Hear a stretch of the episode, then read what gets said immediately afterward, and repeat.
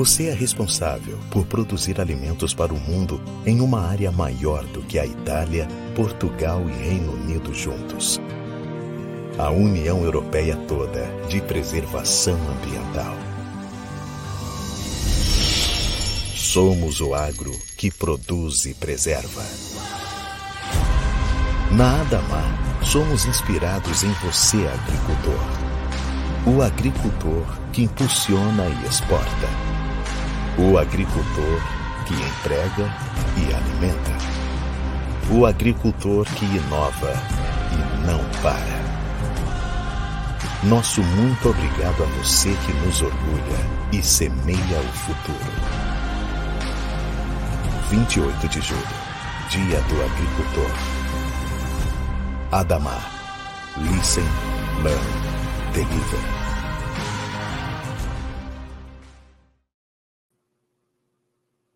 Olá, você que nos acompanha aqui pelo Notícias Agrícolas. Eu sou Letícia Guimarães e a gente começa agora mais um boletim e vamos falar um pouquinho sobre o mercado do ovo, como que foi o andamento desse mercado ao longo desse mês de julho, que já vai se encaminhando para o final. E para tratar desse assunto, eu estou aqui com o Felipe Fabre, que é analista de mercado da Scott Consultoria. Seja muito bem-vindo, Fabre. Boa tarde, Letícia. Boa tarde a todos que estão nos acompanhando. Muito obrigado pelo convite para estar nessa tarde conversando com os nossos amigos produtores. Fabre, como que foi uh, o comportamento desse mercado, né, o mercado dos ovos, ao longo desse mês de julho? Uh, a gente lembra que maio foi um mês um pouco atípico, né? A gente teve uma constância né, de preços altos mesmo depois da quaresma. Aí a gente entrou junho, agora julho, como que foi uh, o andamento desse setor? Vamos lá, maio acabou sendo o melhor mês da história para o mercado de ovos, citou um ponto aí que é, marcou o mercado, e muito em função de ajustes que a gente viu da produção ao longo de 22 e agora em 23, somado a um aumento do consumo doméstico, tá? pensando em mercado de ovos, a concentração e as movimentações estão muito mais ligadas ao mercado interno do que qualquer fator é, relacionado à exportação, mas em junho, julho, esse mercado ele acabou se desaquecendo e nós estamos caminhando para um final de julho com uma referência 5,3% abaixo do que o fechamento do mês de é, junho, tá, de 23. Hoje, em São Paulo, nós temos como referência aqui pela Scott Consultoria nas granjas uma caixa com 30 dúzias negociada a R$ 160,50. E no atacado paulista, a gente tem essa referência trabalhando na casa de 165 reais a caixa também aí com 30 dúzias. É, e esse descompasso de preços, né, essa movimentação de preços, ela veio muito puxada também por um desarranjo nas outras proteínas. Quando a gente olha aí para a carne de frango, e para a carne bovina, principalmente, que acabaram estreitando a competitividade com o mercado de ovos, é, em um momento onde a gente acabou vendo uma estabilidade até na questão de oferta. A gente não, não sentiu um descompasso tão grande no ritmo de oferta nesses, nesse segundo trimestre, digamos assim. A gente acabou sentindo uma competitividade mais apertada com outras proteínas, e isso acabou levando a essa queda. Apesar desse momento de queda agora em julho de 23, Letícia, é, um ponto que a gente tem que destacar ao avicultor independente aqui em São Paulo é que os preços hoje eles são quase 22%, aí, em torno de 22% maiores do que a remuneração que ele recebia há um ano atrás, tá? em um quadro onde os custos nessa temporada estão trabalhando mais frouxos. A gente está vendo aí preço do farelo de soja caindo bastante. Claro, nessa segunda quinzena de julho, o quadro foi de aumento no preço do farelo de soja e do milho, mas nem se compara às altas que nós tivemos ao longo de 21, 22. Tá? Farelo de soja que chegou a negociar a 2.800, a 2.900 há cerca de um ano atrás, hoje a gente tem como base uma referência mais próxima de 2.200 a 2.100 nas mínimas aí, antes de todo esse problema internacional que tem afetado as cotações por lá e dado uma, uma certa segurada no movimento de queda aqui no Brasil, a gente chegou a ver farelo de soja negociando a R$ 1.900 a tonelada, com o milho chegando aqui na, na Praça de Campinas até 50 reais por saca. É, então, o avicultor de postura ele tem hoje um quadro de queda com relação aos preços na comparação mensal, mas no comparativo anual a gente vê um quadro muito positivo para o avicultor de postura, inclusive no que se refere à relação de troca, tá? E Fabri, essa questão uh, desses preços pagos ao produtor de ovos, uh, ainda que estejam em queda, se a gente compara mês a mês, eles estarem quase 22% maior do que julho do ano passado, uh, isso quer dizer o quê? Foi questão de redução de oferta, foi questão do ajuste ali nas poedeiras, foi questão de demanda, o que que, o que que puxou, então, essa diferença quando a gente vê ano a ano? Letícia, a gente acredita muito num ajuste de oferta, tá? A BPA já apontava para um ajuste de oferta nesse ano de 23, uma retração na oferta de ovos, com o consumo é, se mantendo, se não nos mesmos patamares do ano passado, pelo menos próximos ali dos 240 ovos por habitante ano aqui no mercado brasileiro. E então houve aí uma queda com relação, e se não uma queda muito expressiva, pelo menos no contexto de estabilidade com relação à oferta de ovos no mercado brasileiro, em um momento onde o consumo ele veio crescente nos últimos cinco anos e tem se mantido assim. Tá? É, quando a gente pega os dados do IBGE, que já descolou um pouquinho do, dos dados da BPA, a gente vê um, um, crescimento singelo na, na produção de ovos em 22, mas no primeiro TRI desse ano, praticamente estável a produção com o final do ano de 22.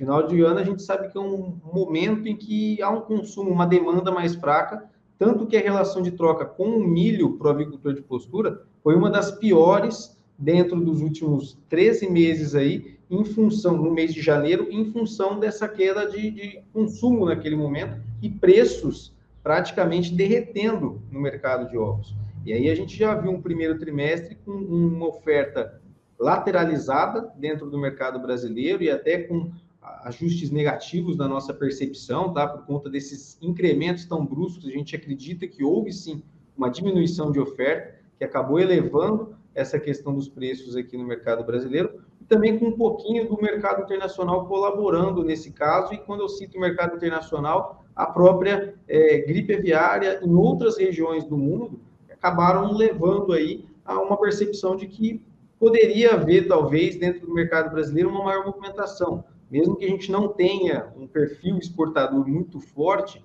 a gente viu o preço dos ovos chegando a máximas nos Estados Unidos em função da gripe aviária. Tá? Então, foi um quadro aí que vários fatores acabaram beneficiando esse movimento de alta tão forte que a gente viu até meados de maio, e hoje a gente já trabalha com esse segmento em queda com relação aos seus preços, muito em função, na nossa percepção, dessa competitividade com as outras proteínas. A carne de frango, ela cedeu bem no mercado brasileiro nessa temporada, a gente vem com um aumento de produção expressivo. A própria carne bovina, esse ano, a gente deve ter uma maior disponibilidade no mercado brasileiro, isso acaba estreitando a competitividade é, quando a gente pega ali cortes mais em conta, como os cortes de dianteiro. Só que um ponto favorável que a gente tem que destacar é um desemprego hoje no Brasil é, em queda, saíram os dados até hoje mais cedo a respeito do desemprego aqui no país, é, trabalhando em, por, em, cerca de 8% de, da população é, desocupada aqui no mercado brasileiro, e quando a gente pega uma população com baixo nível de desemprego, mas a gente sabe que a renda per capita ela ainda não é expressiva no nosso país, o consumo ele tende a migrar aí para proteínas mais acessíveis e o ovo acaba ganhando destaque nessa conta, né? Então, foi uma série de fatores que acabaram levando a esse movimento que a gente viu de boom de preços e essa manutenção de patamares ainda historicamente elevados para a caixa de ovos aqui no mercado brasileiro, tá? E Fábio, você citou a questão da gripe aviária. Aqui no Brasil, até esse momento, dia 28 de julho, né, até essa tarde, segundo a atualização da plataforma do Ministério da Agricultura, o Brasil ele conta com 71 casos da doença registrados já aqui no país, sendo dois deles em aves de subsistência e o restante uh, em aves silvestres. Então, não temos até esse momento uh, nada em aves de postura comercial ou em avicultura de corte também do setor comercial. Uh, mas nesse sentido, vivendo esse cenário que a gente está de apreensão, de alguns estados decretando estado de emergência zoossanitária, Uh, na sua percepção como analista, como que você vê uh, o, curto, médio prazo, a questão dos investimentos na avicultura de postura. O avicultor ele deve investir uh, em poedeiras mais produtivas ou ele deve ficar ali com aquelas que ele tem? Como que vai ficar a questão dos descartes das matrizes menos produtivas? O que, que você enxerga nesse cenário do produtor observando esse andamento, né, essa questão da influenza aviária aqui no país? Bom, Letícia, a gente tem um contexto hoje que, no aspecto investimento, ele acaba até pesando para o avicultor, se a gente for levar em consideração, que é a nossa taxa de juros hoje trabalhando na casa dos 13,75 ainda, há a percepção de que ela pode cair até o final do ano, ela deve cair, o Banco Central já sinaliza isso, é, e isso acaba colocando aí, desde o início do ano, ao produtor uma certa ressalva quanto a investimentos na atividade. Ponto. Ele tem uma remuneração hoje em renda fixa que acaba sendo relativamente confortável e atrativa até, sem grandes riscos. Então, é um primeiro ponto que a gente tem que levar em consideração.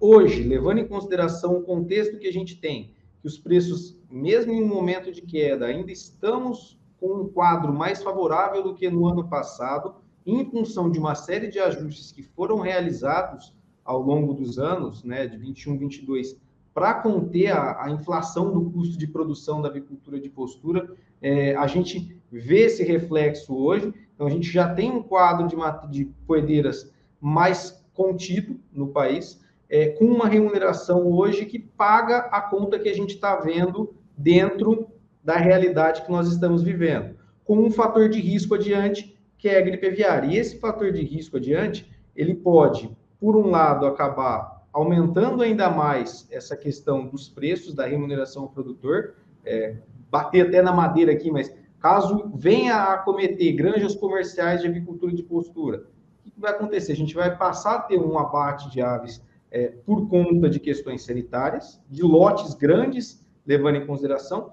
e uma menor oferta. Aquele produtor que acabou fazendo investimento em ter mais poedeiras dentro do seu plantel, ele pode se aproveitar, aqui entre aspas, tá, da desgraça do momento que vem a cometer. Acredito que não teremos algo nesse contexto. E aí a outra ponta que a gente tem é o produtor que ele pode aproveitar do momento que já está bom, se manter um pouco mais conservador, sem grandes investimentos, com um contexto de demanda que deve se seguir firme, pelo menos no comparativo anual para 2023, com uma renda fixa hoje, com uma remuneração ao seu capital atrativa sem grandes riscos. Tá? Então, eu estou olhando aqui para o lado de um produtor que pode vir a ser mais conservador, fazendo só as trocas anuais que ele já teria que fazer, porque a gente sabe que a poedeira chegou a dar ali um índice de produção de ovos na casa de 80%, 75%, a gente já descarta. Hoje, a avicultura, a avicultura de postura, até granjas mais tecnificadas, que procuram ter maior produtividade, descartam até mais cedo, mas a gente pode ver esses produtores optando por levar essas aves um pouco mais de tempo aí com menor índice de produtividade para é, tentar se aproveitar desse momento sem o risco de uma é, doença cometendo o seu rebanho, sem ter aí que correr nenhum risco a mercado, digamos assim. Certo, Fábio, muito obrigada pela sua participação aqui com a gente no Notícias Agrícolas. Você e todo o time da Scott Consultoria que fala de tudo aqui com a gente, né? Desde o mercado de boi até o mercado de ovos, vocês são sempre muito bem-vindos aqui conosco.